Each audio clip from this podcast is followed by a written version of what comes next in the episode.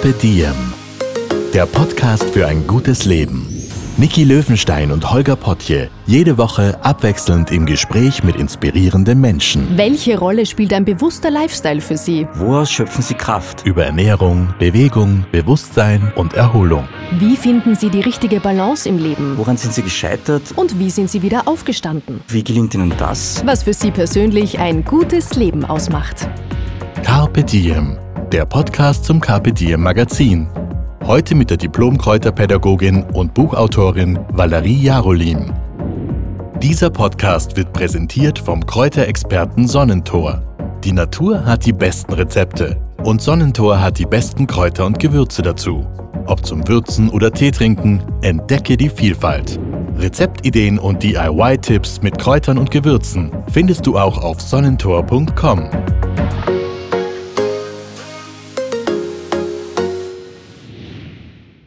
Hallo und herzlich willkommen beim Podcast von Carpe Diem. Heute aus der Marktgemeinde Weiher im schönen Traunviertel in Oberösterreich. Valerie, lege ich da richtig? Ja, Sehr richtig. gut. Mein Gast heute ist Valerie Jarolim. Sie ist zertifizierte Diplom-Kräuterpädagogin, Buchautorin, du hast erklärt, Sinfluencerin. Genau. Klingt auch sehr gut. Sie schreibt einen Blog Blatt und Dorn. Und wir kriegen gerade Besuch unten. Ist ja cool. Aber ich bin Läuft. nicht allein. Läuft. Ja, aber das ist ganz normal, glaube ich. Ja. Da kriegt man einmal in 100 Jahren Lieferung, genau dann. Aber das ist echt die Post. Alles doch toll. Okay, also wir sind jetzt live bei der Postübergabe dabei. Aber kommen wir zu Valerie zurück. Die Valerie ist zertifizierte Diplom-Kräuterpädagogin, Buchautorin, Sinfluencerin. Äh, Sie hat den Blog Blatt und Dorn, Aromafachberaterin, sehr cool. Und studierte Agrarwissenschaftlerin. Stimmt das alles? Das stimmt alles, genau. Hallo Valerie, voll schön, dass du heute Zeit hast. Hallo, hey, danke für die Einladung. Voll gern. Wir zwei sitzen heute nämlich da, weil du ein neues Buch geschrieben hast, und zwar Rebel Plants. Im Nachsatz kommt dann, wie Pflanzen unser Überleben sichern können. Und es kommt Ende September auf den Markt. Und zwar im Löwenzahner Verlag, habe ich gesehen. Ich glaube, wir sind beide sehr gespannt darauf. Sehr gespannt, ja. Ich durfte schon ein bisschen reinschmückern und würde mich mit dir gern über die großen Zusammenhänge unterhalten heute. Und zwar, wie beeinflussen Bäume, Wälder und Pflanzen das Leben von uns Menschen auf dem Planeten? Wir gehen in den Podcast also vom Großen ins Kleine und enden dann wieder im Großen. Aber lass uns doch bitte mal ganz klein beginnen. Und zwar bei dir in deiner Kindheit. Was wolltest du denn als Kind werden, Valerie? Da hast du mich jetzt aber schnell erwischt. Gott sei Dank. Ähm, tatsächlich, das aller, allererste, was ich machen wollte, war Naturforscherin werden. Und dann sind ganz viele andere Dinge gekommen, was man als Kind vielleicht so will. Also da war alles dabei von ähm, Kindergärtnerin hin zu Anwältin und Ärztin. Okay. Oder will man das nicht als Kind? Nein, nein, ich nein. habe geglaubt, man will das als Kind. Aber Naturforscherin war tatsächlich das erste. Naturforscherin, genau, das war eins der ersten. Und ja, und dann einmal berühmt werden und Sängerin werden und Tänzerin. Ja. Ha- Hast du gute Stimme? Kannst du gut tanzen? Ähm, ich kann vielleicht ein bisschen tanzen, ich bin lange im Ballett gegangen, aber das Ah, mit dem Singen, okay. das, ähm, nein, eher nicht. Aber das ist total lieb. Wir hatten nämlich auch schon eine Solo-Ballerina von der Wiener Staatsoper bei uns im Podcast. Ah, ja. Also die hat das dann in die andere Richtung durchzogen und du wolltest Naturforscherin werden. Ist das Ja. so Lara Croft, weibliche Indiana Jones? Was, Ähm. wie war denn die Idee? Wie hast du dich gesehen?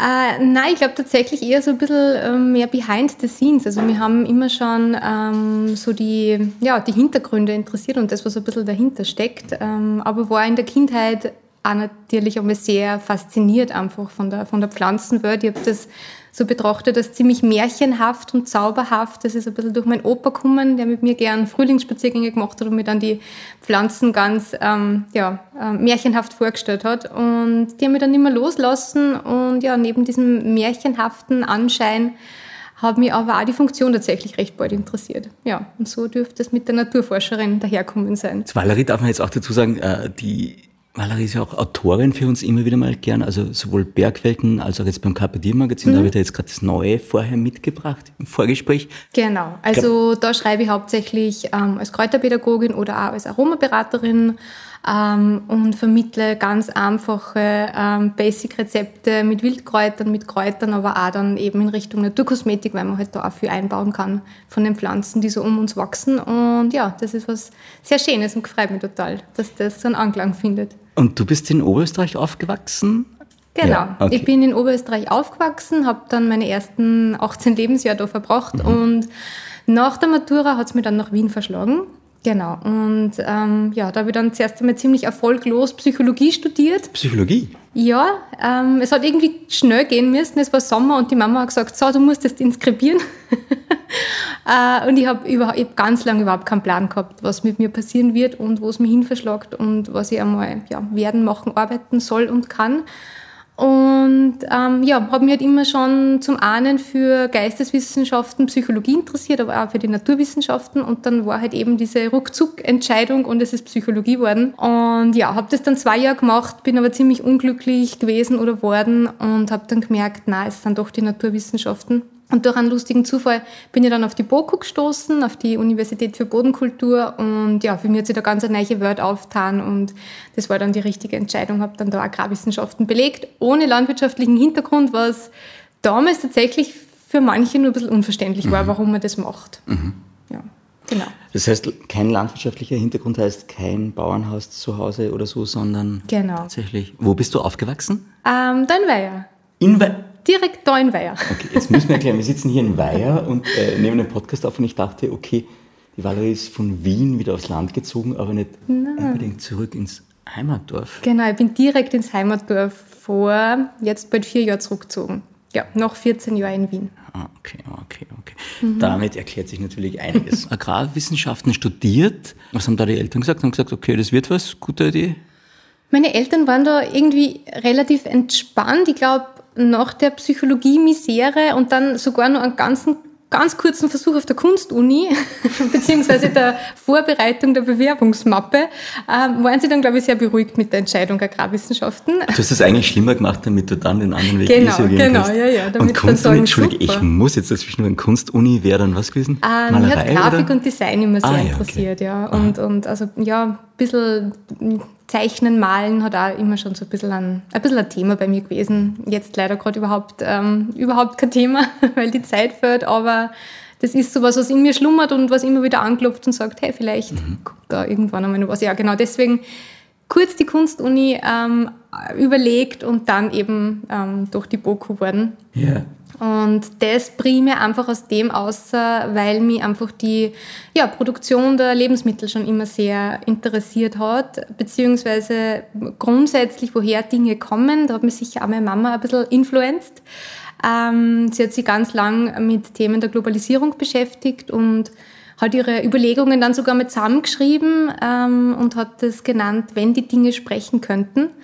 Und ja, das hat mich sehr beeinflusst und äh, ja, mein Studium hat das dann sehr befeuert, die Dinge ein bisschen zu hinterfragen, die Dinge des alltäglichen Lebens und des Konsums. Und ja, das hat eben ja, mit Lebensmitteln so sein, sein Ausgangspunkt genommen und hat sie dann immer weiter fortgeführt. Es ist total nett, weil wir haben im Vorfeld schon mal telefoniert und da hast du mir das erzählt von deiner Mama und ich habe das total faszinierend gefunden, nämlich auch vom kreativen Zugang wenn die Dinge sprechen könnten? Mm, also meine Mama hat äh, immer schon wahnsinnig viel gelesen, wahnsinnig viel, ähm, ja, auch wissenschaftliches Zeit lang verschlungen zu dem Thema und hat das niedergeschrieben. Ich glaube, es hätte ein Roman werden sollen. Also es ist, ähm, ja, es ist eine sehr schöne Geschichte eigentlich schon von einem kleinen Mädchen, das heißt Valerie, äh, das äh, immer wieder von ähm, tatsächlich Kinderarbeit träumt oder die halt davon träumt, wie am anderen Ende der Welt ein kleines Mädchen ihr Bluse gerade strickt und das sie dann immer mehr entwickelt zu Albträumen. Und ähm, ja, dann die Mama halt versucht, dem auf den Grund zu gehen, warum die Valerie dann diese schrecklichen Träume hat, wenn sie mit ähm, ja, Alltagsgegenständen in Berührung kommt und so hat sie die Geschichte ein bisschen aufbaut. Und ähm, ja, für, auf mir hat das einen, einen, sehr großen Einfluss natürlich gehabt, weil es ähm, ganz viel ähm, Aha-Erlebnisse ausgelöst hat und ein ganz großes Hinterfragen ausgelöst hat. Und von dem Hinterfragen, das da ausgelöst wurde, äh, ist dann irgendwann einmal der Weg zu einem Buch gekommen. Das ist mittlerweile dein zweites und das ist heute mhm. der Grund, warum wir da sitzen. Rebel Plans, wie, wie ist denn das entstanden? Wo war denn da der Ansatz und über was plaudern wir heute genau? Mhm. Also, ähm, es ist tatsächlich ein komplexer Weg, der dorthin geführt hat, wie es oft im Leben ist. Und auch das Buch ist wahnsinnig komplex und ähm, es kommt ja auch erst außer. Ich merke, ich tue mir tatsächlich jetzt nur ein bisschen schwer, so ähm, kompakt drüber zu sprechen, aber vielleicht. Bitte in zwei Sätzen zusammenfassen. Sätzen. Okay. Also Pflanzen sind cool. Also wie es dazu gekommen ist, ähm, hängt mit dem Studium zusammen, mit dem Agrarwissenschaftsstudium und auch mit meiner Kindheit, wo eben Wildpflanzen schon eine große Rolle gespielt haben, aber eher so als Fabelwesen. Und ja, während der Uni, während dem Studium sind Pflanzen halt dann zu quasi ja, wissenschaftlichen Objekten geworden, die man, wo man die Eigenschaften messen und kontrollieren kann. Ähm, also ja, fast Dinge, die wir steuern, die wir durch Pflanzenzucht, durch Düngung steuern und es hat so ein bisschen was von dem Lebendigen verloren. Und dann war auch nur ein großer ausschlaggebender Punkt äh, der, dass in der Landwirtschaft, was man natürlich durchs Studium dann sehr bewusst worden ist, ähm, sehr viele Pflanzen als Unkräuter bezeichnet werden und wir alles dran setzen, nicht nur in der Landwirtschaft, auch im eigenen Garten vielleicht, diese Pflanzen loszuwerden. Und das war dann für mich ähm, so ganz ein komischer Moment von, okay, wir setzen Gifte ein ähm, auf Feldern gegen Pflanzen, äh, falls sich jemand gerade wundert, wir sind jetzt nicht auf Feldern, sondern über uns fährt, glaube ich, die, die Eisenbahn. Die Eisenbahn fährt Großartig. hinterm Haus vorbei. Hinterm Haus? genau, dachte, direkt hinterm Haus, ja. Oh, das wird man wahrscheinlich hören, ja. Sehr viele Soundeffekte heute. Entschuldigung, kommen wir zurück zum Unkraut. Genau, das Unkraut. Ähm, ja, und da hat es mich halt einfach erschreckt zum Ahnen, dass wir, ähm, woher wir diese warum wir uns anmaßen, manche Pflanzen als Unkraut zu bezeichnen und andere als wunderschöne Zierpflanzen. Und äh, das weitere Absurde in dem Zusammenhang, warum ähm, ja, wir Pflanzen mit Giften besprühen, also quasi Pflanzen vergiften und das gleichzeitig auf den Feldern wächst, wo auch unser Essen wächst und man eigentlich Schutzanzüge dazu ähm, tragen muss.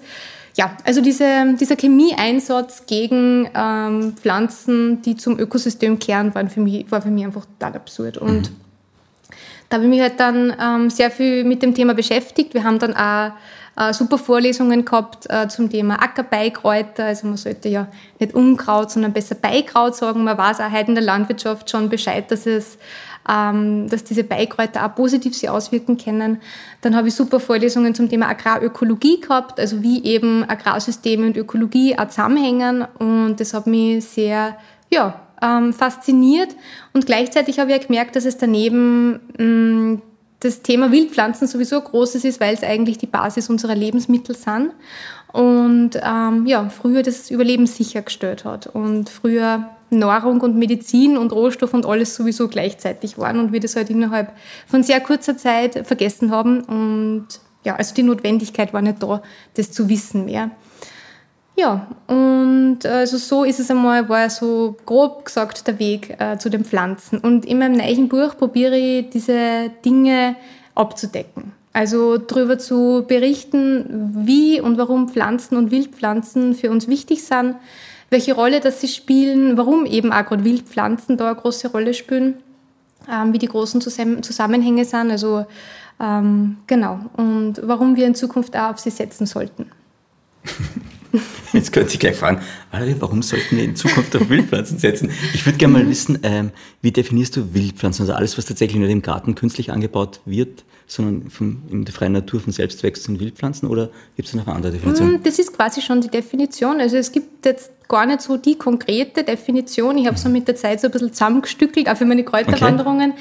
Aber es sind tatsächlich Pflanzen, die einfach wild und spontan und ohne jegliches menschliche Zutun in der Natur auftreten, ähm, die züchterisch nicht bearbeitet sind und ähm, genau, wo der Mensch quasi nichts damit zu tun hat. Und ähm, es sind Wildpflanzen ganz wichtig fürs Ökosystem. Sind zum Beispiel Bodendecker, es sind sogenannte Pionierpflanzen. Also was, was, sind denn Bodendecker? Entschuldigung, ich werde Sie wahrscheinlich ja. ganz oft unterbrechen Na, müssen. Okay. Super. Also Bodendecke, das heißt, man kann sich vorstellen, Sie bedecken den Boden, der trocknet schwerer aus dann? Oder? Ja, genau. Also okay. man kennt es vielleicht eh vom kleinen Blumenkistel am Balkon. Wenn da die Erde brach liegt, also offen liegt, dann ähm, ja, siedelt sie da innerhalb von kürzester Zeit einiges an und das sind diese Wildpflanzen und die übernehmen damit eine ganz wichtige ökologische Funktion, nämlich dass sie den Boden bedecken und mit dieser Bedeckung den Boden feucht halten. Äh, sie durchwurzeln den Boden, damit haben Bodenmikroorganismen eine Chance zu leben. Das sorgt für Bodenfruchtbarkeit ähm, ja, und schützt damit den Boden auch vor Austrocknung und Erosion, also vor Abtragung des Bodens. Ähm, ja, also das sind einmal so ganz, ganz wichtige ökologische Funktionen dieser, dieser Wildpflanzen. Und es kehren dazu Bäume und Sträucher, also ganz banal gesprochen jetzt zum Beispiel ein Holler und eine Linde, genauso wie Brennnessel, Spitzwegerich und Löwenzahn. Wie geht es denn unseren Wildpflanzen im Moment im System? Weil du hast eh schon total viele Sachen angesprochen. Einerseits, ähm, also ich, mir hat jetzt vor kurzem jemand erzählt, ich tue schon wieder abschweifen, dass in der Stadt eigentlich mehr Diversität in, in Sachen Insekten und, und Pflanzen fast schon ist als am Land, weil es da so viel Monokultur etc. gab aufgrund von Anbaumethoden und so.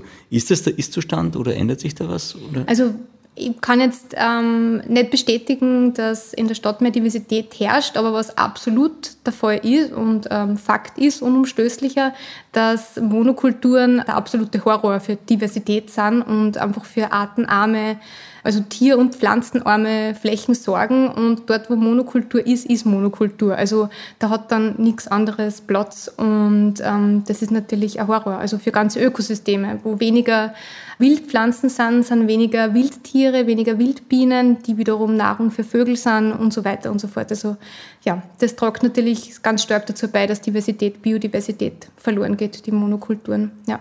Und hilft natürlich auch nicht den Wildkräutern und Wildpflanzen. Nein, überhaupt nicht. Und früher war es zum Beispiel ganz normal, dass mit Getreide gewisse äh, Wildpflanzen immer mit angebaut worden sind, weil die quasi die gleiche Struktur und die gleiche Form der Samenvermehrung gehabt haben. Also so was wie gleich große Körner zum Beispiel, die waren fast darauf angewiesen, dass die mit der Landwirtschaft gemeinsam ausgebracht werden.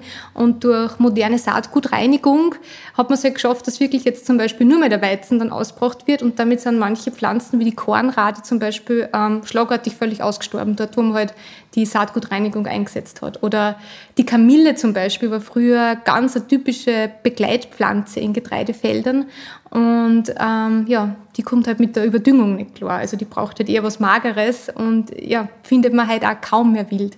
Also die Landwirtschaft, die konventionelle, industrielle Landwirtschaft, muss man betonen, ähm, tragt da schon einen großen Teil dazu bei.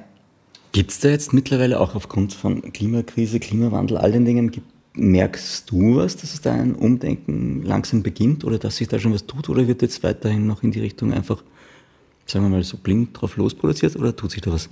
Ich glaube, dass sie bei uns ähm, schon ein bisschen was tut. Auf alle Fälle merke ich, dass ein großes Bewusstsein auch da ist. Ich habe ähm, im Zuge dessen eigentlich ein ganz äh, spannendes Interview gehabt. Und das ist auch im Buch drinnen mit äh, Franziskus äh, Forster, der ist Mitglied von der ÖBV, das ist die österreichische Kleinbäuerinnenvereinigung. Und die ähm, beschäftigen sich sehr viel mit der Agrarpolitik. Ähm, das äh, wird als GAP bezeichnet, also die gemeinsame Agrarpolitik der EU. Und die ähm, ja, unterliegt Reformen, also die wird immer wieder erweitert oder verändert. Und da wäre natürlich jetzt viel Potenzial dafür einzubringen. Und es gibt eben viele NGOs und viele Vereine, die sich da einsetzen, dass es da zu Änderungen kommt. Was zum Beispiel ein kleiner äh, Lichtblick ist, ist, dass die, äh, Pestizid, der Pestizideinsatz ähm, ja, immer mehr reduziert werden soll. Und da gibt es sogar schon konkrete Zahlen. Ich glaube, bis 2030 soll ich hoffe, ich rede jetzt kein Blödsinn, aber auf alle Fälle bis dahin soll wieder was reduziert werden.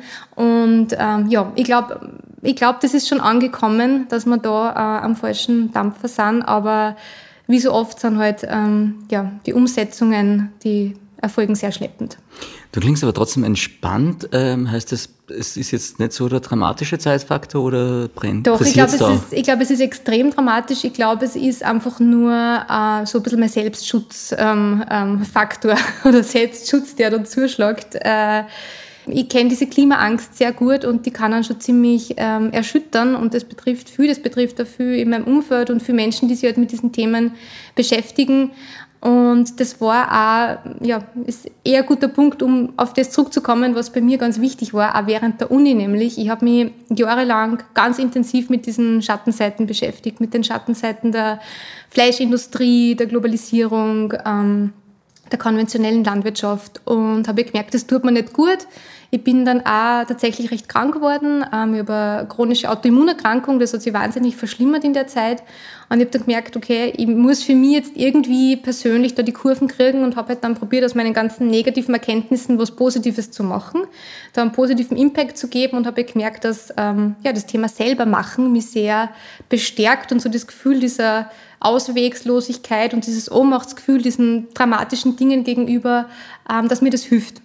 Und das probiere ich seither weiterzugeben in Workshops und ähm, ja, Kräuterwanderungen und so weiter. Also die meisten, die die Valerie kennen werden, wissen, dass sie eine ganz große Palette hat. Ich glaube Naturkosmetik, Workshops, Kräuter. Man kann mit dir auf Kräuterwanderungen gehen, wenn man ja, will. Das klingt man. total romantisch. Wald und Wiese durchstreifen. ja, ja, genau. Ja.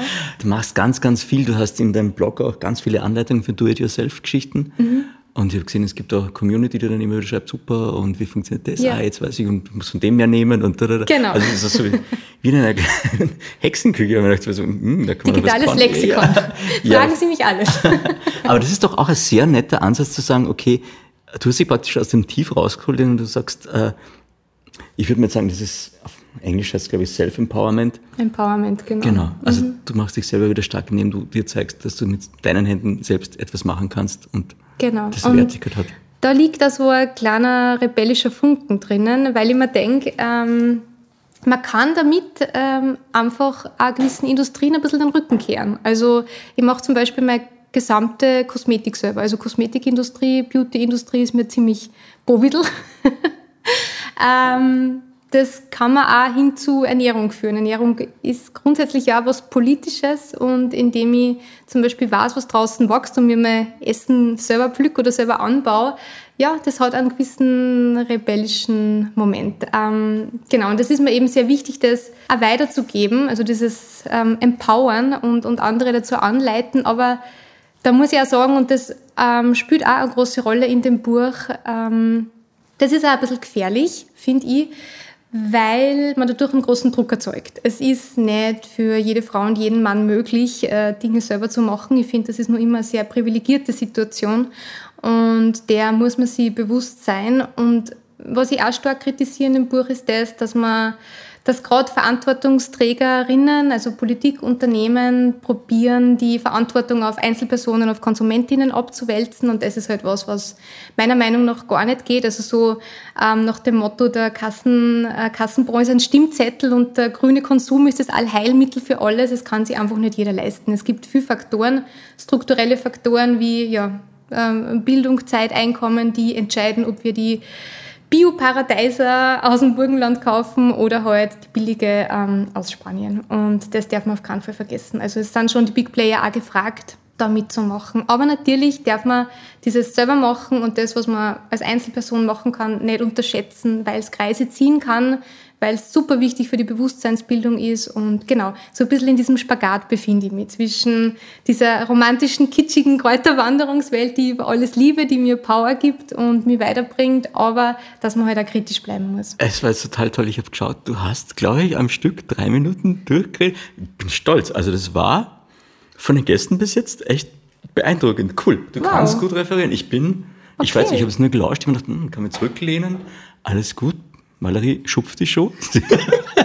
Aber es ist eine Herzensangelegenheit und ich finde, man merkt es dann auch, also wenn du darüber erzählst. Danke. Ich würde jetzt echt gerne wissen, ähm, einerseits, du hast es mit Ernährung dann eher schon angesprochen und bei dir ist auch Stichwort, also ich habe mir das notiert, Ernährungssouveränität, mhm. über die wir dann noch plaudern können.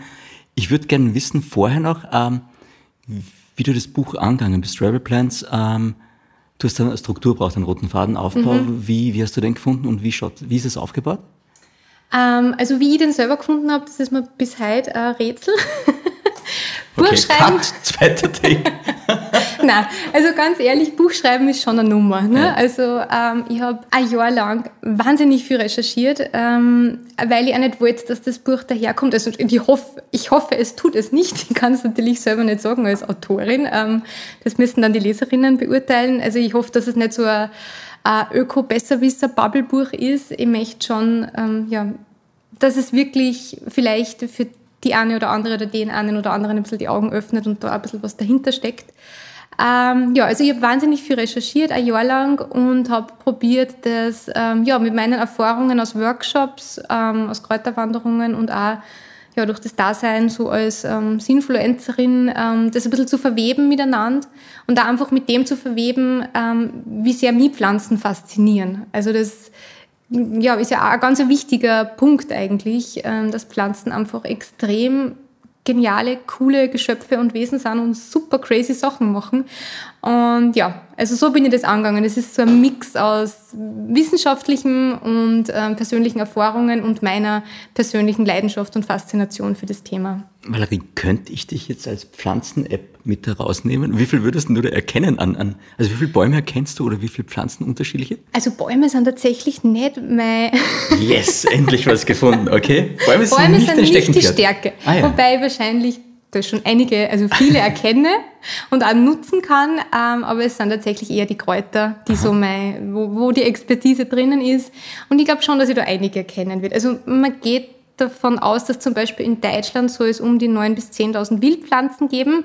Das sind wahnsinnig viel. Ähm, ich kann jetzt nicht sagen, wie viel davon erkennen, aber schon sehr, sehr viele. Und es ist aber ganz lustig, weil ich die Frage auch ganz gern bei Kräuterwanderungen an meine Teilnehmerinnen stelle wie viel glaubst kannst du erkennen? Und mhm. dann sind manche total optimistisch und sagen, nein, ich glaube, ich kenne alle. Und dann merkt man erst, wie wenig man eigentlich kennt, weil dann kommen so Dinge wie Kriechender Günsel und Hauhechel und Gundermann und dann weiß man eh schon nicht mehr, was los ist. Also es gibt schon... Mich hast verloren an der Stelle, okay. Aha. Genau, aber bekannt sind ja, ja Brennnessel, glaube ich, Löwenzahn, ja. Spitzwegerich, Gänseblümchen kennt man und ich glaube, das hat sich auch so ein bisschen rumgesprochen schon, dass die dass die zum Beispiel essbar sind und mhm. dass man da einen Tee draus machen kann. Aber die Welt ist natürlich nur sehr, sehr viel größer der Wildpflanzen mhm. und sehr spannend.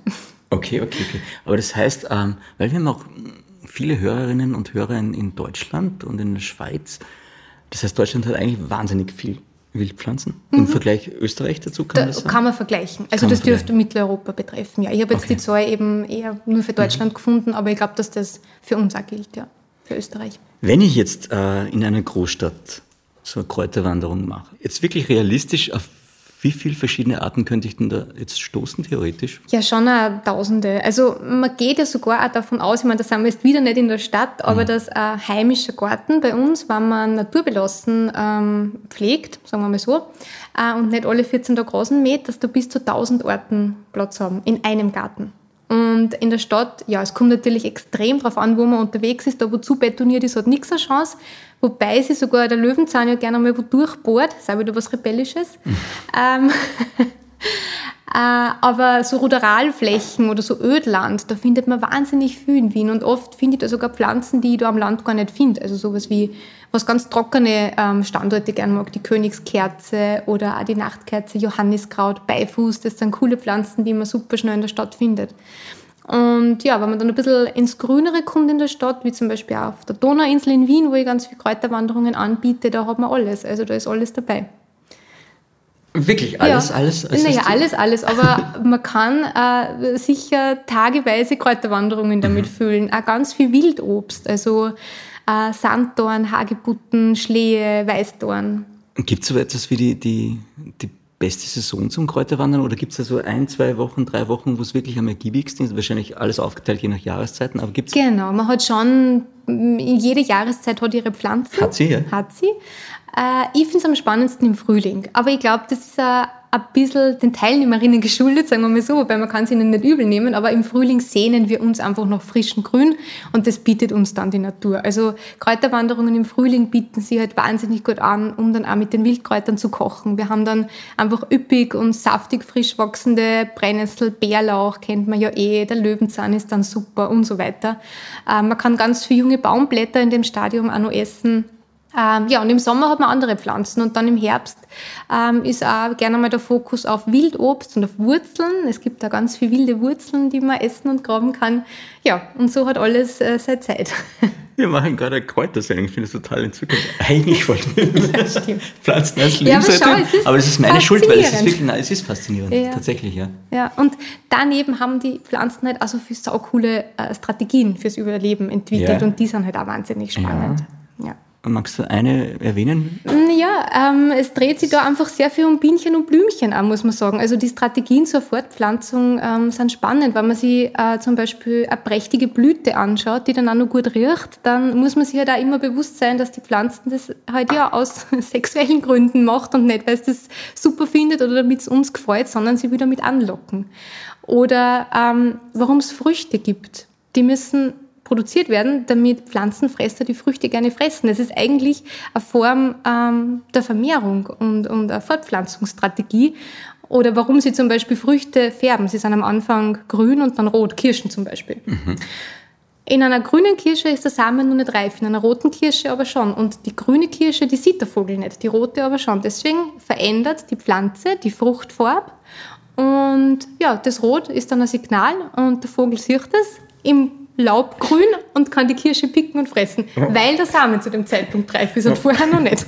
Moment, also Vögel sind äh, blind auf grün, können aber rot erkennen? Oder Genau. ist es tatsächlich, aber Es ist ein sehen, die, sehen die das dann als rot, ist das wieder dann schwarz oder wie? Sehen So genau weiß ich das nicht. Ah, ja, ja, okay. Aber es, ich es bin geht um die, n- nicht die Vogelexpertin. Ja, ja, ich finde ich hatte einen, einen äh, Ökologen, einen DJ mal im Podcast und der war halt auch Ornithologe und ist da voll abgegangen, was das angeht. Dominik Der- Eulberg? Ja, genau. Ah, Ja, ja. der ist super. Ja, das ist super. Also es war ich total mag auch seine. Musik sehr gern. Ja, wirklich? Ja. ja. Ich habe ihn um zwei in der Früh im Hotel getroffen und wir haben einen Podcast aufgenommen, weil er vorher aufgelegt hat. Und dann, und wir haben dann fast noch überlegt, ob wir nicht durch den Prater spazieren bei der cool. Aufnahme. Ja, der wäre super cool. Aber lustig, dass du den kennst. Ja, ja, ich bin ein kleiner Techno-Fan. So schließt sich der Kreis. Spannend, sehr gut. Ja, und dann war ich vor kurzem beim Erich Stekowitsch im, im Burgenland, weil du gesagt hast, Biotomaten, der Paradeiserkaiser. Und der hat mir verraten, dass der Paradeiser, dass die Tomate die drittintelligenteste Pflanze auf diesem Planeten ist. Würdest du ihm da gar zustimmen oder würdest du sagen, muss ich mir anschauen genauer? Ähm, ähm, ich finde alle Pflanzen intelligent, weil einfach, ähm, aber es gibt sicher welche, die da besonders hervorstechen. Äh, aber andere Strategien sind einfach genial, weil äh, man muss sich mal überlegen, dass äh, Pflanzen sesshaft sind. Also sie können, um an Nahrung zu kommen, sie nicht bewegen. Sie können ähm, vor Schädlingen und Fraßfeinden nicht davonlaufen. Also sie müssen das alles, ihren sesshaften Lebensstil ähm, irgendwie bewerkstelligen und dazu haben sie einfach extrem faszinierende Strategien entwickelt, wie eben zum Beispiel den Stoffwechsel. Also sie produzieren ja biochemische Abwehrstoffe in Hülle und Fülle, um sie zum Beispiel vor Fraßfeinden zu schützen, weil die Produktion dieser Stoffe oder diese Stoffe dann schlussendlich für den Fraßfeind giftig wären. Und mit diesen Stoffen kommunizieren sie auch untereinander. Sie kommunizieren mit Nützlingen. Also sie kennen ähm, zum Beispiel die Limabohne macht es so, wenn die angeknabbert wird, dann produziert die einen Lockstoff für Nützlinge, die dann wiederum den Fraßfeind fressen. Also Das klingt nach permanenten Kriegszuständen im Pflanzen. ja. Naja, sie müssen halt einfach schauen, wie sie Ja. weiterkommen und ähm, müssen das allein nicht bewerkstelligen. Eben an Ort und Stelle, wo sie sind, wo sie sesshaft sind. Und auch zum Beispiel ihre Teilbarkeit. Sie haben keine Organe, Pflanzen. Also sie haben nicht Herz, Leber, Niere, Hirn wie wir oder wie Tiere halt, sondern ähm, die Funktionen sind im gesamten Gewebe verteilt. Und deswegen können Pflanzen sogar überleben, wenn sie zu, weiß ich nicht, wenn man die Zeug lesen, zu 90 Prozent ähm, wenn das Gewebe zerstört wird, zu 90 Prozent können sie trotzdem weiterleben und wir können unseren Schnittlauch ernten, ohne dass die Pflanzen gleich K.O. gibt. Also diese Teilbarkeit ist auch eine dieser Strategien, neben diesen spannenden Abwehrstoffen, die wir ja auch nutzen. Also Genau, in der Medizin nutzen. In, Genau. In der Medizin es sind sie ganz wichtig, also pharmazeutisch, medizinisch. Das reicht von Alkaloiden hin zu Senfölen, ätherischen Ölen. Da wären wir bei der äh, Aromatherapie auch ganz ein spannendes Feld. Ähm, ja, also die sind auch für unser Leben, ähm, spielen die eine große Rolle, diese Pflanzenwirkstoffe. Gehen wir das jetzt an mit dem, auch weil du sagst, Pflanzen können unsere Welt retten, mit Lösungsansätzen vielleicht. Also ich gehe mal von einer Grundsituation aus und du sagst mal was dazu vielleicht und äh, wie uns da Pflanzen helfen können, weil du gesagt hast, also ich glaube im Buch ist auch Thema, wie groß der CO2-Abdruck ist, den wir durch unsere tägliche Arbeit eigentlich schon mal erzeugen. Genau, und unser Freizeitverhalten auch vor allem. Also das mit Streaming, jetzt mit der Pandemie war halt jeder daheim und hat endlos Serien geschaut, wahrscheinlich ganz viel und Ja. so. Wie groß ist denn, kann man das einschätzen? Gibt es da seriöse Zahlen und wie können uns Pflanzen helfen? Die Zahlen habe ich jetzt auf meinem Schummelzettel stehen. Sehr gut. Den nehme ich da jetzt kurz weg. Moment. Genau. Na, also Fakt ist, ähm, wir produzieren äh, unaufhörlich Treibhausgase, Emissionen. Ähm, ganz große Faktoren kennen wir natürlich. Das sind Verkehr, das ist Bauen, Wohnen, aber auch Ernährung, Landwirtschaft sind ein großer Punkt. Und dazu kommt, was man halt gern vergisst, das Internet. Ähm, ja, wie wir Internet nutzen, streamen, Musik hören, Netflix schauen. Ähm, das verbraucht alles CO2, das verbraucht alles Emissionen und warum man da äh, auf Pflanzen setzen kann oder grundsätzlich, das betrifft jetzt nicht nur den äh, konkreten Fall von ähm, Internetstreaming oder diesen, ähm, ja, diesen auszugleichen, sondern Pflanzen binden CO2. Also man bezeichnet Bäume bzw. Wälder als sogenannte Kohlenstoff- oder Kohlendioxid-Senken. Also die können einfach langfristig das CO2 aus der Atmosphäre binden, die bauen das dann in einer Biomasse ein und so wird dieses CO2, dieses Treibhausgas aus der Atmosphäre quasi ja, entnommen und länger gebunden. Und jetzt liegt es natürlich nahe, dass, dass man dann zu dem Punkt kommt, Wald und Pflanze und Baum bedeutet einfach, dass da was gebunden wird, was wir in die Atmosphäre blasen. Und dass jetzt da die Abholzung ähm, dann nicht der beste Schritt in die Zukunft ist, das liegt, glaube ich, auch neu. Also Wälder haben da einfach eine ganz, ähm, spielen da eine ganz große Rolle, vor allem große zusammenhängende Wälder, wie der Regenwald zum Beispiel, sind da unheimlich wichtig und werden auch nicht, nicht umsonst als Lungen der Welt bezeichnet, weil bei der, eigentlich sprechen wir da von der Photosynthese, was die Pflanze macht. Also sie bindet CO2, sie braucht dazu Wasser und Sonnenlicht. Also Sonnenlicht ist der Motor von dieser Photosynthese und was da entsteht, ist eben Biomasse aus dem CO2 und das Geniale daran ist das, dass die Pflanze als Neben- oder Abfallprodukt Sauerstoff produziert. Deswegen sind Bäume oder Wälder die Lungen der Welt und ohne Pflanzen hätten wir auch gar nicht die Atmosphäre, ähm, die wir jetzt auf der Welt haben. Also Pflanzen haben oder produzieren den Sauerstoff, den wir zum, zum Atmen brauchen. Und ähm, Bäume können auch Feinstoff filtern. Also sie können auch tatsächlich gegen Luftverschmutzung ankämpfen, weil sie eben Feinstaub und Ruß- und Staubpartikel genauso binden und filtern können. Ja. Das ist halt auch der Punkt, das ist auch, glaube ich, mit ein Grund, warum so alte Bäume eigentlich so wertvoll sind, weil die schon wahnsinnig viel gespeichert haben, auch von CO2. Genau. Und wenn die dann kaputt gehen. Genau, das ist ein, ein ganz wichtiger Punkt. Es ist nämlich so, ähm, dass Pflanzen ziemlich lang brauchen, um eben dann tatsächlich so viel binden zu können. Also man spricht da von 10 bis 20 Jahren.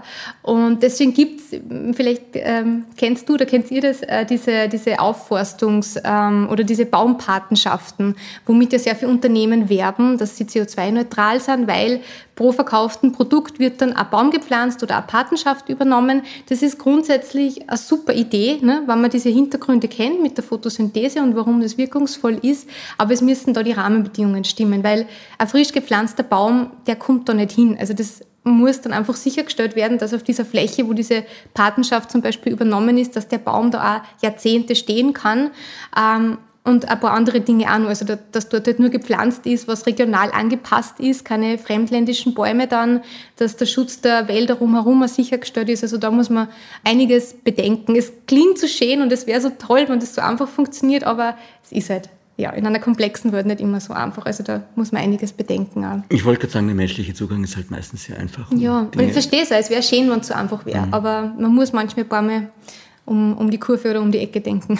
Prinzipiell äh, kann man festhalten, wahrscheinlich Mischwald besser als jetzt äh, Laubwald oder Nadelwald? Mischwald immer besser, also immer dort, wo die äh, Natur Vielfalt leben kann, wo es Vernetzungen gibt, wo ein komplexes System ist. Das ist äh, im Wald, also der Mischwald, genauso wie in der Landwirtschaft, immer dort sind die Systeme viel überlebensfähiger, weil es ähm, Puffer gibt, die Störungen abfedern können, weil es Ausgleich gibt zu Störungen. Also überall ist Vielfalt eigentlich der Schlüssel. Und ja, monotones ähm, oder ja, sehr wenig komplexe Systeme, egal ob das eine Monokultur ist oder eben, auch, ähm, wie es wir in Österreich ganz viel haben, eine Fichtenmonokultur, also ein Fichtenwald.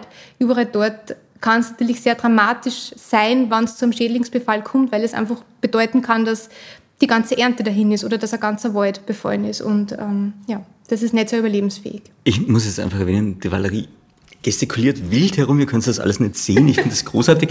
Dabei ist mir aufgefallen, weil ich natürlich immer aufs Detail schaue, du hast, du hast ein kleines Tattoo mit einem A und ich würde jetzt gerne die Geschichte dazu erfahren, einfach um dich aus dem Konzept zu bringen. Ja, gern. Ja? Ah, ähm, es hat oh, überhaupt, genau, es hat überhaupt nichts äh, mit Pflanzen zu tun, wobei manche schon sagen würden, A und O, Blatt und Dorn, ne? Ah. Mein Blogger, Bloggerinnennamen. Mhm. Ähm, na, ich habe während meiner Sturm- und Drangphase in Wien beschlossen, ich möchte gerne tätowiert sein. Habe mir dann ewig lang überlegt, was es sein könnte. und es ist dann einfach der Anfangsbuchstabe meiner Schwester geworden, weil wir uns sehr nahe sind. Das ist das A? Das ist A für Amelie. Ah, ja. Und ja, Kreise finde ich sympathisch und wahnsinnig schön und das ist so ein bisschen ein Ewigkeitssymbol für mich. Verstehe, verstehe, genau. verstehe. Quasi Schwesterliebe für immer. Oh, oh. oh das ist aber wirklich süß. Okay. Nachtrag zum Baum jetzt aber auch durch den Klimawandel und, und wir haben jetzt auch in dem Sommer, gerade Sommer 2022, ziemliche Hitzeperiode. Gefühlt ist es wärmer als sonst mit mhm. ganz vielen Troppennächten gerade in der Stadt verändert sich das die Baumstruktur ja auch total, weil du die Flachwurzler, mhm. praktisch für die geht es nicht mehr aus, die können sich eigentlich die Feuchtigkeit nicht mehr von unten holen. Mhm. Was heißt denn jetzt das auf Zukunft betrachtet jetzt für die Stadt oder welche Bäume machen da in der Stadt Sinn und merkst du auch am Land oder in Weiz, wo wir sind, dass sich da was ändert? Ähm, also das ist ein großer Punkt in der ähm, nachhaltigen Forstwirtschaft, würde ich sagen. Äh, natürlich gibt es sehr viele Orten, die da eher angepasst sind und natürlich gehen die Überlegungen in der Aufforstung auch dorthin. Das ist, muss ich aber sagen, nicht meine Expertise. Ich es wieder mal geschafft. Es tut mir leid. Nein, kein Problem. Aber natürlich ähm, leiden Pflanzen bei uns absolut unter Trockenstress und das dann die im Wald auch, also die, die Bäume, und werden dann anfälliger für Schädlinge, für den Borkenkäfer. Und das mhm. ist ein, natürlich ein riesengroßes Problem, so wie die Erderwärmung in wahnsinnig vielen Bereichen ein Problem ist. Also auch unsere Wildpflanzen leiden drunter. Ähm, Wildpflanzen haben sie ja nie in die pflegenden Hände der Menschen begeben. Ähm, im Gegensatz zu den Kulturpflanzen, die wir anbauen. Und die haben es da sogar fast noch ein bisschen einfacher, weil wir uns um die kümmern. Die werden mhm. bewässert und so. Äh, oder einfach in anderen klimatischen Zonen angebaut, wenn es sich halt wo nicht mehr ausgeht. Das ist mit Wildpflanzen jetzt nicht so. Und die sind wiederum sehr vernetzt mit äh, Wildtieren, mit Wildbienen zum Beispiel. Also ja, die Erwärmung ähm, wird oder ist in sehr vielen Bereichen dramatisch, auch im Wald natürlich. Ähm, was man aber hinsichtlich Erwärmung und, und Stadt auf alle Fälle sagen kann, ist, da kehrt mehr Grün hin. Also das mhm. ist, ich glaube, das, ja, ich habe das Gefühl, in meiner Bubble hat es sich rumgesprochen, äh, aber was halt Bäume machen, sie nehmen wahnsinnig viel, oder Pflanzen grundsätzlich. Also wir sprechen nicht nur von Bäumen, sondern auch Fassadenbegrünung, Dachbegrünung, mehr Alleen, äh, einfach mehr Grünflächen in der Stadt hat übrigens auch einen wichtigen einen Einfluss auf den Wasserkreislauf, weil Wasser besser versickern kann, als wenn das zubetoniert ist, eh klar. Ähm, das heißt, der Boden kann besser Wasser aufnehmen. Aber was es für die Temperatur bedeutet, ist das, dass eben Bäume, ähm, Pflanzen sehr viel Wasser aufnehmen und das über die Blätter auch wieder abgeben. Also durch die Verdunstung entsteht dadurch eine kühle, eine feuchtere Luft und das kann tatsächlich die Temperatur um ein paar Grad reduzieren und senken. Und das macht einfach ein angenehmeres Klima. Und ich habe das äh, vor ein paar Jahren in Meran erlebt, ähm, in der Stadt wir waren im Sommer dort, es war unglaublich heiß und es hat einfach ein paar Stadtteile gegeben, wo riesengroße Platanen gestanden sind, also riesengroße Bäume. Und es war wirklich, als wenn man in einer, in einer anderen Klimazone wäre, wenn man die Bereiche vergleicht, dort, wo die Bäume waren und wie gut sich das angefühlt hat im Schatten, zu den Stadtteilen, wo dann keine waren. Also das macht einfach einen riesengroßen Unterschied und ist einfach super wichtig für die Zukunft. Okay, für die Zukunft gedacht, äh, deiner Meinung nach müsste Stadtplanung wie ausschauen? Was ich glaube, dass einfach voll easy wäre, wäre zum Beispiel Dachbegrünung. Und man kann ja damit einen weiteren Impact schaffen. Man kann äh, Gärten anlegen auf, auf, auf Dächern. Da gibt es irgendwie äh, ein ganz cooles Forscherteam aus Bologna, das berechnet hat, dass irgendwie die Stadt 80 Prozent des Gemüses und des Obst selber auf den Dächern anbauen kommt und was das halt auch bedeutet an, was man Transportwegen einspart und so. Also ähm, ja, da ist, glaube ich, ziemlich viel Luft nach oben. Oder auch die Fassadenbegrünung. Aber da gibt es ja ganz viel Panik, dass dann das praktisch die Fassade kaputt macht, wenn da jetzt Pflanzen sind und mhm. Grün und Feuchtigkeit und da, da. Da kannst du jetzt sicher dagegen sagen? Da sage ich jetzt dagegen, ich glaube, wir haben andere Probleme. Nein, also, Entschuldigung. Aber es ist ja. tatsächlich so, also so, so, große Bäume auch, also ich habe jetzt gerade überlegt, bei mir in der Straße ist so eine kleine Allee, ich glaube, das sind Linden. Mhm. Und ja, wenn du da drunter stehst, ist es einfach so wie unser eigenes Mikroklima hätte. Es ist ein eigenes Mikroklima, mhm. ja. Und das ist ja auch, das sind ja auch die großen Benefits von einem Wald. Also der Wald ist immer kühler als ähm, die Umgebungsluft, also wie das offene Land. Mhm. Und da merkt man es ja auch, wenn man in den Wald geht im Sommer, das ist Aufatmen, weil oh, endlich kühl, Schatten. Aber das konnte man in der Stadt haben. Natürlich nicht so in dieser Dichte wie im Wald, mhm. aber es macht einen Unterschied, definitiv. Wir haben jetzt schon wieder 45 Minuten geplaudert. Wir müssen wow. noch andere Punkte besprechen. Okay. Und zwar, äh, wie kann ich denn Pflanzen in den Alltag einbauen? Reden wir mal über Pflanzenernährung, Kleidung, Kosmetik, mhm. die Sachen. Genau. Ich also glaube, du bist da ja eh. Ich lasse dich die nächsten fünf Minuten reden einfach und komme dann zurück. Das sind eben diese wunderbaren ähm, äh, ja, alltäglichen Dinge, auf die man sehr schnell einen Einfluss haben kann. Wobei auch da bitte immer unter dem Gesichtspunkt, dass es schon ein privilegierter Punkt ist, sich mit dem auseinanderzusetzen. Aber wenn man die Möglichkeit hat, das zu tun, dann kann man es tun. Und ähm, ja, das betrifft eben alle Dinge, die wir täglich konsumieren. Das ist Kosmetik, wo, ähm, oder ja, naja, nein, da muss ich nur mehr anfangen. Voll gern. Ähm, Gott sei Dank. Einmal ein Hoppala. Warte, und einen Schluck Wasser. Warte mal, 45, 41, Valerie. Valerie hat es verkauft, genau. ähm, wo setze ich denn da jetzt am besten nochmal ein? Mm. Ich kann auch die Frage nochmal stellen oder soll ja. ich es irgendwie einleiten? Stell die Frage nochmal. Ich glaube, so ist es am gescheitern, ja. Valerie, in deinem Buch geht es darum, dass Pflanzen unser Leben, unsere Welt retten können und zwar auch ganz genau betrachtet in unserem Alltag. Also Pflanzen nehmen Einfluss auf in unseren Alltag. Wir können sie einbauen in unseren Alltag und da sind drei große Punkte für mich da. Das eine ist Ernährung, das andere ist natürlich Kleidung und Kosmetik und in allen drei bist du Fachfrau. Ja, also.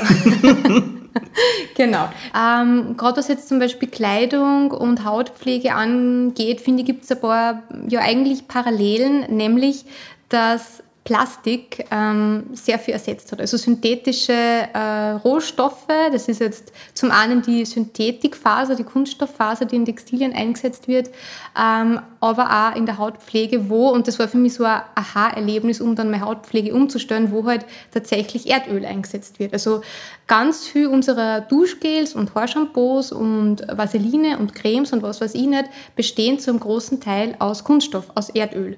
Und das schmiert man sich auf die Haut. Und das äh, ja, ist zum einen ein nicht erneuerbarer ähm, Rohstoff und ich habe die Vorstellung auch nie so sexy gefunden, ab dem Moment, dass ich mir das draufschmier. Auch zum Beispiel Labello besteht einfach hauptsächlich aus Erdöl.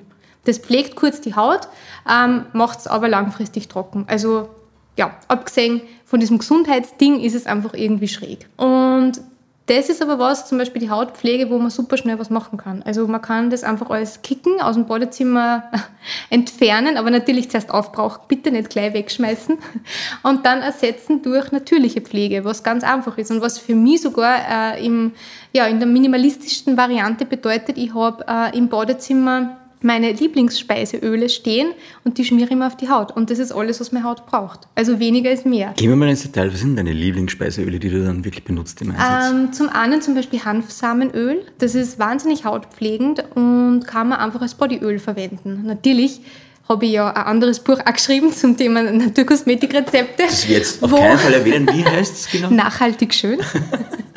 ähm, wo man natürlich dann erlernt, das weiter zu verarbeiten. Aber so, ähm, die Basis ist eigentlich Öl. Und das war ganz lang, also Speise, Pflanzenöle, Pflanzenfette waren ganz lang die Basis der Hautpflege.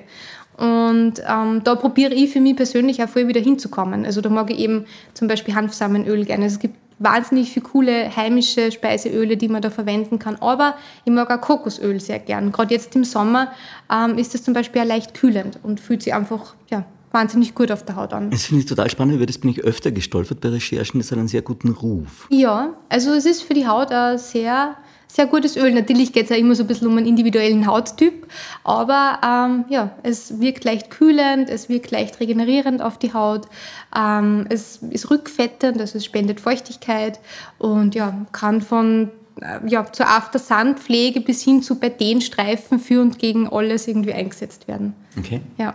Und im Kochbereich, glaube ich, auch. Im Kochbereich, genau, nimmt man es auch sehr gern. Vor allem dort, wo man stark erhitzt, ist es super, weil es einfach mit hohen Temperaturen gut klarkommt. Genau, also das ist so der Bereich Hautpflege, wo es für mich persönlich wahnsinnig easy ist, ähm, dieser Plastik- und Erdölflut zu entgehen. Es wird ja auch ganz oft Mikroplastik eingesetzt oder nicht mehr so oft, aber ähm, ja, wird gern eingesetzt in Kosmetikartikel als Scheuermittel, zum Beispiel in Zahnpasta oder in Peelings. Das ist alles nicht notwendig. Mikroplastik landet dann im Abwasser, kann nicht ganz gefiltert werden von den Kläranlagen und landet dann wiederum in der Umwelt. Und ja, wir haben, glaube ich, ein riesengroßes Mikroplastikproblem in den nächsten Jahrzehnten oder Jahrhunderten. Und ähm, ich probiere halt, ja, soweit es geht, das natürlich zu vermeiden und auch andere darauf aufmerksam zu machen, dass das nicht sein muss. Mhm. Ja, und Mikroplastik, das ist eigentlich eh so ein Punkt oder grundsätzlich halt diese ähm, synthetischen Stoffe, mit denen wir uns tagtäglich umgeben, entsteht ja auch tatsächlich beim Wäschewaschen, wann wir nämlich synthetische Kleidung waschen. Und leider bestehen ähm, ja, 60 Prozent unserer Textilien aus Synthetikfasern. Also das war auch bis vor kurzem nicht so. Seit der Mensch Erdöl entdeckt hat, hat er gemerkt, okay, das ist ganz ein, ganz ein billiger Rohstoff und den nehme ich jetzt einfach für alles. Also nicht nur fürs Plastikgeschirr, sondern es werden auch Textilien aus Plastik oder halt das Erdöl hergestellt. Und ähm, ja, haben natürliche Fasern abgelöst, weil ganz lang, zum Beispiel in Europa, ist, glaube ich, ja, bis Anfang des 19. Jahrhunderts ähm, Kleidung aus Leinen hergestellt worden oder aus Schafwolle. Und es gibt wahnsinnig viele coole heimische Faserpflanzen, wie zum Beispiel auch die Brennnessel. Ähm, dann gibt es eben Leinen und da gibt es nur viel mehr Beispiele. Und ja, dem konnte man sich auch wieder ein bisschen zuwenden. Das ist natürlich nichts, was man von heute auf morgen umsetzen kann, weil einfach der Großteil der Textilien so hergestellt wird, wie er hergestellt wird. Aber für die Zukunft ist das interessant und es braucht dafür weniger ähm, Treibhausgase. Kurze Zwischenfrage jetzt an der Stelle. Ähm, was jetzt gerade Textilien angeht, wie würdest du dann am, am ehesten vorgehen? Ist es dann, weil ich kenne die Situation, ich bin mit meiner Frau unterwegs und wir sind auf einem Flohmarkt und dann gibt es total coole Second-Hand-Kleidung. Und das große Problem ist bei den 80ern und 90ern, dass das fast so Plastik das Plastik besteht. Ja. Und dann ist die Frage, äh, ja, ist total scheiße und kannst du eigentlich eh nicht kaufen? Ja, eigentlich ja. Mhm. Oder sagt man dann Secondhand und. Absolut. Also ähm, ich denke mal, alles, was, was es schon gibt und was nicht neu hergestellt werden muss, ist schon einmal eine Errungenschaft. Und es gibt auch viel, oder es gibt schon ein paar äh, Fair Fashion Marken zum Beispiel, die, also die sich mit nachhaltiger, ähm, sozial vertretbarer Kleidung auseinandersetzen und die produzieren, die Plastikfasern recyceln, also die aus Abfallresten, zum Beispiel aus Produktionsresten, das neue spinnen und dann neue Stoffe herstellen. Also ich finde schon, dass es immer Sinn macht, auch das zu nutzen, was schon da ist, auch wenn es Plastik ist, weil in einer nicht nachhaltigen Welt völlig nachhaltig zu leben, ist ja unmöglich. Mhm. Man kann aber zum Beispiel so Wäschebeutel verwenden, wenn man Plastikquant, Plastikquant klingt jetzt so blöd, aber ja. wenn man synthetische Fasern wäscht, kann man ähm, so Wäschebeutel verwenden, die das ein bisschen auffangen sollen. Das, was sie dann eben aus der Kleidung löst. Das kann man einfach mit in die Waschmaschine geben. Okay. Genau. Ähm, ja, und wie jetzt schon gesagt, Fair Fashion, Bio-Baumwolle sind, glaube ich, schon ein großer Gamechanger äh, in dem Bereich leider besteht äh, oder ist der Anteil der Baumwolle, was Bio angeht, liegt jetzt bei 1%. Also es wird einfach der Großteil der Baumwolle auch konventionell hergestellt. Damit geht wieder einher, dass das große Monokulturen sind, ein großer Dünger, Pestizideinsatz notwendig ist. Ähm, ja, da gibt es ganz ein interessantes Buch aus dem amerikanischen Raum, äh, ich glaube aus, aus Kalifornien, mir fällt jetzt gerade der Name nicht ein, äh, Rebecca Rebecca irgendwie. Und wir, wir tragen das in den Shownotes nach. Bitte, ja. Das ist total entzückend. Also, suchst mal nach Rebecca irgendwie. Ja, jetzt reden wir doch schon ein paar Minuten.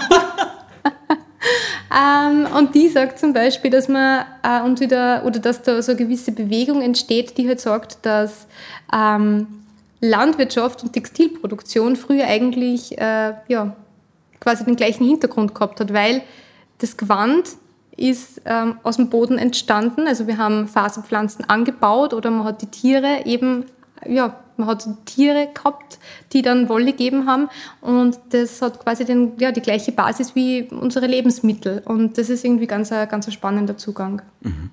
Jetzt gerade nachhaltige Kleidung und so weiter, fallen dir jetzt schnell einmal Kandidaten ein in, in Österreich, Deutschland, Europa, wo du sagst, da du bist du schon öfter drüber gestolpert, wo du sagst, du kannst einkaufen? Marken? Ja, zum Beispiel. Ja, ich, also was sie tatsächlich mit meinem studentischen Geldbörsel auch schon ausgegangen ist und was so die erste Marke war, die ich gern ähm, gekauft habe, das war Armed Angels. Mhm. Die sind, ich glaube eh, aus dem deutschsprachigen Raum auch und ja, produzieren echt coole Kleidung. Ja. Und für Fair Fashion auch relativ leistbar, finde ich. Mhm. Ja. Ich habe auch mit, äh, wir hatten mal die Sabine Rachimova zu Gast, das ist auch eine Österreicherin, die in London lebt und die hat einen eigenen Label und Shop und da haben wir auch viel über Tencel gesprochen als, als Grundstoff. Mhm. Was ja ganz spannend klingt. Es gibt dann, glaube ich, schon auch wieder Schwierigkeiten, weil wenn es in Indien hergestellt wird, unter anderen Bedingungen, genau. ist es genau. wieder mit Vorsicht zu genießen. Ja, das ist, das ist für mich so eine ähnliche Liga wie äh, Bioplastik. Also mhm. Plastik aus kompostierbaren oder nachwachsenden Rohstoffen. Das sind super Ideen. Äh, gibt aber sicher nur ein paar Stolpersteine. Mhm. Ja. Aber ist ausbaufähig und es gibt Absolut. Licht am Ende des Tunnels? Ich, ich hoffe. Ja. ich hoffe wirklich, ja. Okay. Was ist denn deiner Meinung nach ernährungsthematisch wichtig? Auf was kann man da schauen, was Pflanzen angeht? Also eines ist weniger Fleisch essen, glaube ich, sowieso. Genau. Also das ist, ähm, glaube ich, eh das Allerwichtigste. Weniger Fleisch, ähm, mehr pflanzenbasierte Nahrung, mehr hin zu vegetarisch, vegan. Es wird einfach ähm, über den Umweg des Tiers wahnsinnig viel Fläche verbraucht, wahnsinnig viel Wasser verbraucht. Ähm, es entstehen wahnsinnig viel Treibhausgase und die Umstellung auf vegan, vegetarisch kann da, also hat ein riesiges Einsparungspotenzial.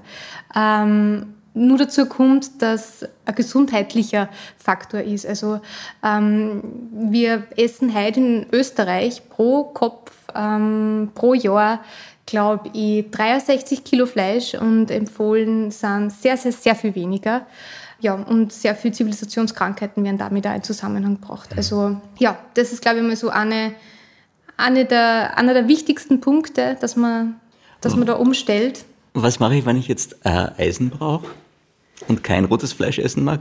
Ähm, es gibt natürlich Präparate, die man einnehmen kann. Ähm, wenn man das nicht mag, finde ich auch, ich meine, persönlich lebe vegan-vegetarisch, nicht zu 100% vegan, aber aus gesundheitlichen Gründen finde ich, sollte man nicht zurückstecken. Ich glaube, es ist eher das, das, was man vielleicht gewohnt ist, was aber eigentlich nicht normal ist. Mhm. Also, dass täglich in der Früh und am Abend und zum Mittag Fleisch am Teller landet. Also, da würde ich da würde ich dann Abstriche machen, wann ich es mir leisten kann. Okay, ja. also das ist irgendwie so Besenstrich für Besenstrich in kleinen Dinge ändern. Ja, absolut, okay. genau. Und dort, wo es eben im individuellen Rahmen möglich ist. Ja. Ernährungssouveränität ist bei dir ein Stichwort drinnen. Wollen mhm. wir das noch kurz erklären? Mhm. Bei Ernährungssouveränität geht es um Mitbestimmung und um Selbstbestimmung der Lebensmittelproduktion und dass auch dieser große Graben zwischen Produzentinnen und Konsumentinnen wieder ein bisschen äh, geschlossen wird, weil wir es ist auch da so, wenn die Dinge sprechen könnten, wir wissen relativ wenig über die äh, Lebensmittelproduktion, wir wissen relativ wenig über das Essen, was wir am Teller haben. Das ähm, ja, beobachte ich auch während meiner Kräuterwanderungen tatsächlich, dass es da so Aha-Momente gibt, weil damit zum Beispiel das Gänseblümchen zum Nahrungsmittel wird, muss ich nicht viel machen. Also ich pflück's, ich muss wissen, es ist ein Gänseblümchen, bitte immer nur sammeln, was man kennt und steck's mir in den Mund und isst es. Und Moment, das macht ihr live bei euren, euren Spaziergängen? Dann ja, ja. Genau, da wird gekostet, gefühlt und geschmeckt und vielleicht sogar dann auch noch gekocht. Also da macht man dann Brennnesselspinat zum Beispiel selber. Aber ihr seid ja dann voll gefürchtet bei den Gänseblümchen, wenn ihr auftaucht. ja, wir okay. müssen sie in Hund nehmen, in Acht nehmen. okay, aber das heißt erkennen und dann. Genau, ja, und da ist halt eben der Weg ähm, ja, von der Wiese in den Mund oder dass das Gänseblümchen ein, Le ein Lebensmittel wird, äh, ein rechter kurzer. Aber das ist bei anderen Dingen ja ganz anders. Also das haben wir so ein bisschen verloren. Und auch bei der Tierhaltung ist es so. Also die Tiere sind weggesperrt in irgendwelchen Hallen und wir kriegen die eigentlich äh, kaum zu Gesicht. Also die Lebensmittelproduktion ja, ist ziemlich ähm, ist nicht neu an uns dran. Und die Ernährungssouveränität probiert halt das ähm, zu stärken, die kämpft für eine faire und sozial nachhaltige äh, Agrarpolitik und beschäftigt sich auch viel mit den Themen der Direktvermarktung. Und Direktvermarktung ist eben das, wo zum Beispiel der Supermarkt zwischen Produzent und Konsument wegfällt. Also das sind Dinge wie Marktverkauf, Abhofverkauf. Ähm, Abhofverkauf.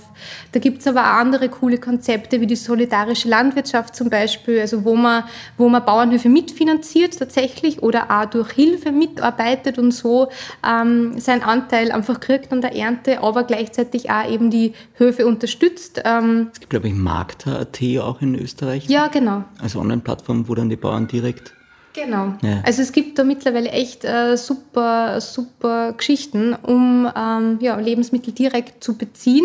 Und so kommt man auch wieder viel mehr in Kontakt mit denen, die unser Essen produzieren weil ja, davon sind wir relativ weit weg. Und die ähm, ja, Bewegung der Ernährungssouveränität beschäftigt sie oder fördert und unterstützt vor allem auch Kleinbäuerinnen und Kleinbauern weltweit, weil man weiß, also das ist Fakt, dass die tatsächlich auch den Großteil der äh, Lebensmittelproduktion sicherstellen. Also es sind gar nicht die großen Industrien, die das machen, sondern es sind die Millionen an Kleinbäuerinnen und Kleinbauern. Und wenn man denen quasi die richtigen Mittel in die Hand gibt und ähm, da sicherstellt, dass die gut wirtschaften können, dann kann das sogar zu Produktionszuwächsen führen und kann auch den, ja, den Hunger in der Welt eher stillen. Ähm, da gibt es ähm, unterschiedliche Quellen dazu, als dass es die industrielle äh, Landwirtschaft kann, die ja eher zu Hunger führt, als dass sie ihn ähm, bekämpft. Ich habe jetzt noch einen kleinen Nachtrag, was mir gerade eingefallen ist. Also wir haben jetzt auch einen Podcast zu Green Care aufgenommen wo das Konzept dahinter ist, dass du Bauernhöfe, wenn die sich jetzt nicht mehr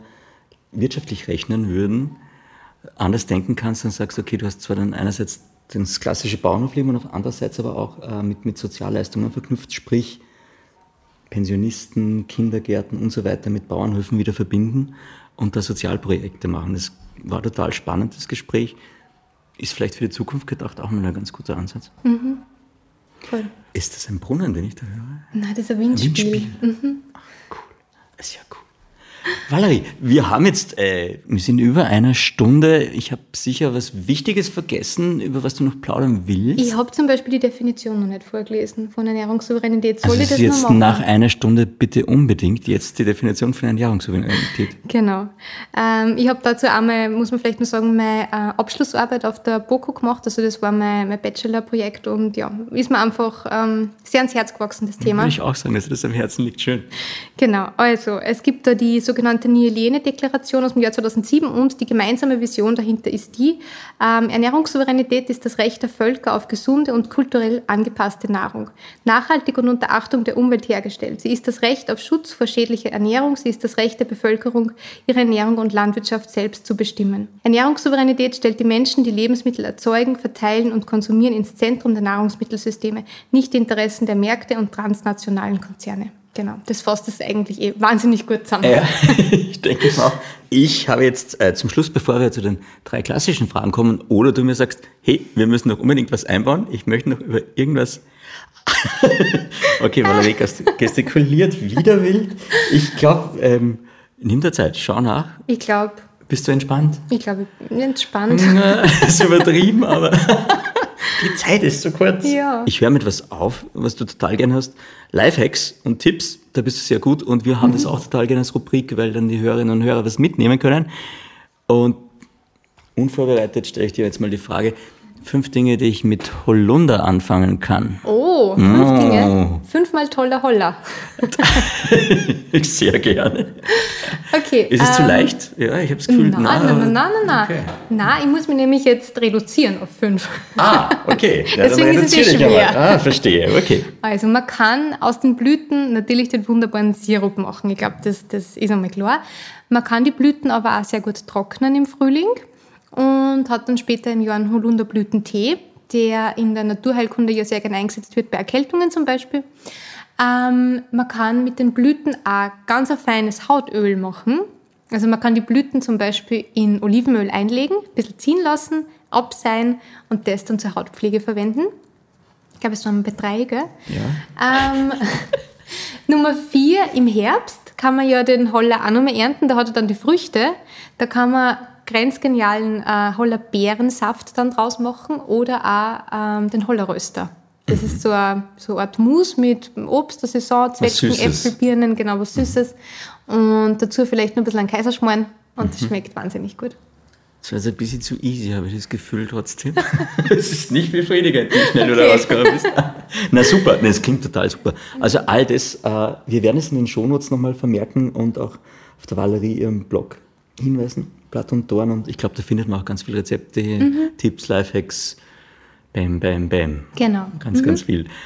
Mademoiselle, wir kommen zum großen Finale. Uh. Die drei klassischen Fragen beim im Podcast. Mhm. Was macht ein gutes Leben für dich aus? Was braucht es für dich? Ähm, ich glaube, je einfacher, desto besser. Also ich war zum Beispiel letzte Woche äh, campen mit meiner Schwester äh, an einem kleinen österreichischen Bergsee und ich glaube, es gibt nichts Schöneres für mich, sie waren die Kochplatten einfach auf die Wiesen stellen oder den, äh, den Kocher und da dann am Abend unter dem Sternenhimmel sitze und mein einfaches Zelt habe und da dann jeden Tag Pasta mit Tomatensauce ist und den ganzen Tag in der Natur bin und den ganzen Tag ähm, ja, frische Luft atmen kann. Also ich glaube, das ist für mich so eines der schönsten Dinge. Das einfache Leben. Mhm. Und wir wissen dank dieses Podcasts, dass deine kleine Schwester Amelie heißt. ja, genau, stimmt. liebe Grüße an der Stelle. Ja, liebe Grüße. Frage 2. Hast du ein tägliches Ritual?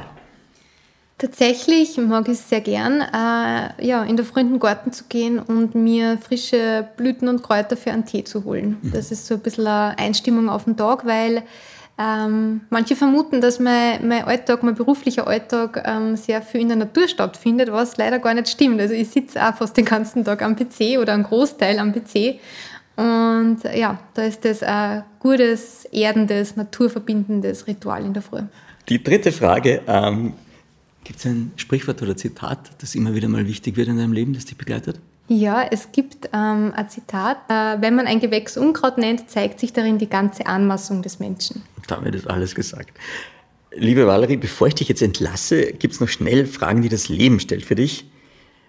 Die erste wäre Yoga oder Kickboxen? Yoga. High Heels oder Sneakers? Oh, Sneakers. Woran erkennen andere deine Eitelkeit? äh, ich glaube, wenn sie probieren, sie mit zu fotografieren. Achso. Sehr gut. Ähm, was wärst du als Blume? Uff, das fällt mir als erstes Ringelblume ein. Weil? Ähm, ich glaube, weil sie recht klar dasteht. Was wärst du als Duft? Vielleicht Lindenblüte. Weil du auch den Tee gerne magst oder weil du Vielleicht. ganz viel mit dem produzierst in Sachen Natursmittel? Ja, tatsächlich ähm, mag ich den Duft wahnsinnig gerne. Also er ist sehr, ja, sanft flo- floral und nicht so aufdringlich. Okay. Was wärst du als Zahl? Neun? Ja, das müssen wir überhaupt nicht begründen. Warum Gut. wirst du neun als Zahl? Vielleicht, weil was Rundes drinnen ist. Es ist ein ich habe so Kreis nicht drüber nachdenken, hätte Ja. ich gern die acht, aber es ist Spaß. Okay, und die acht, weil sie unendlich ist und zweimal rund, oder? genau. Verstehe. Wann und warum hast du das letzte Mal getanzt? Das ist, glaube ich, noch gar nicht so lange her. Ähm, das war auf der Terrasse draußen. Ja, zu Techno.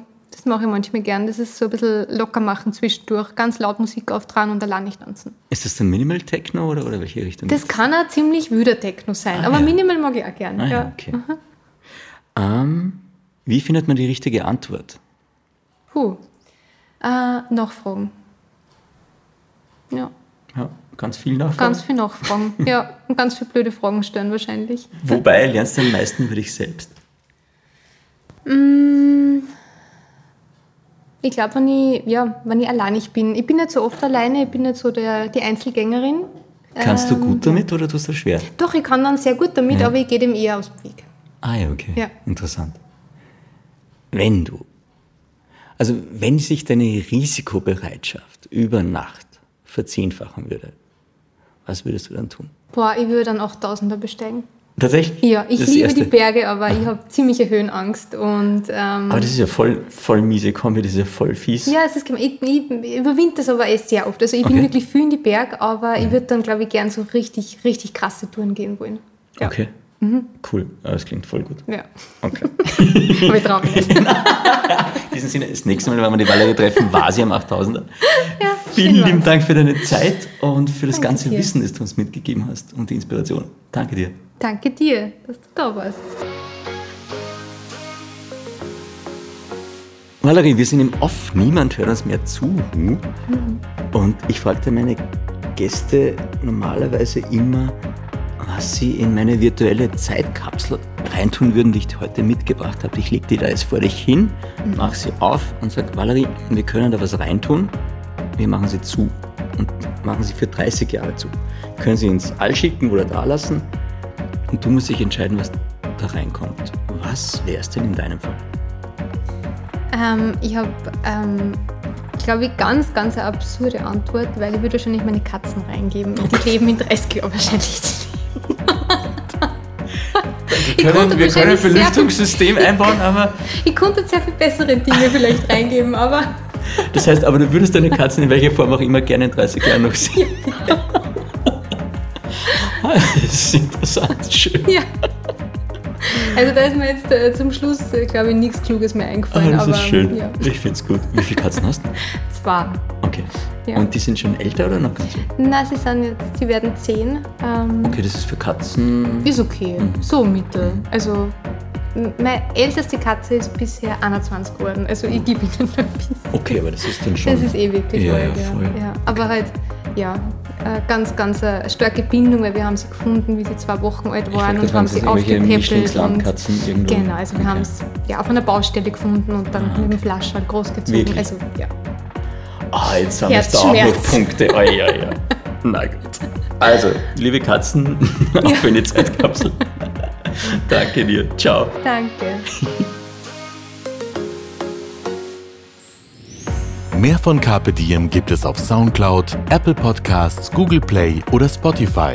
Jetzt abonnieren und liken. Wir freuen uns über eure Kommentare und sind direkt über podcast.carpediem.live erreichbar. Das Carpe Diem Magazin erscheint alle zwei Monate. Besucht auch unsere Social Media Portale auf Facebook, Instagram und YouTube und unsere Website carpediem.live. Carpe Diem, der Podcast für ein gutes Leben. Nächste Woche Niki Löwenstein im Gespräch mit der Happy Plates Gründerin Anna Malocci.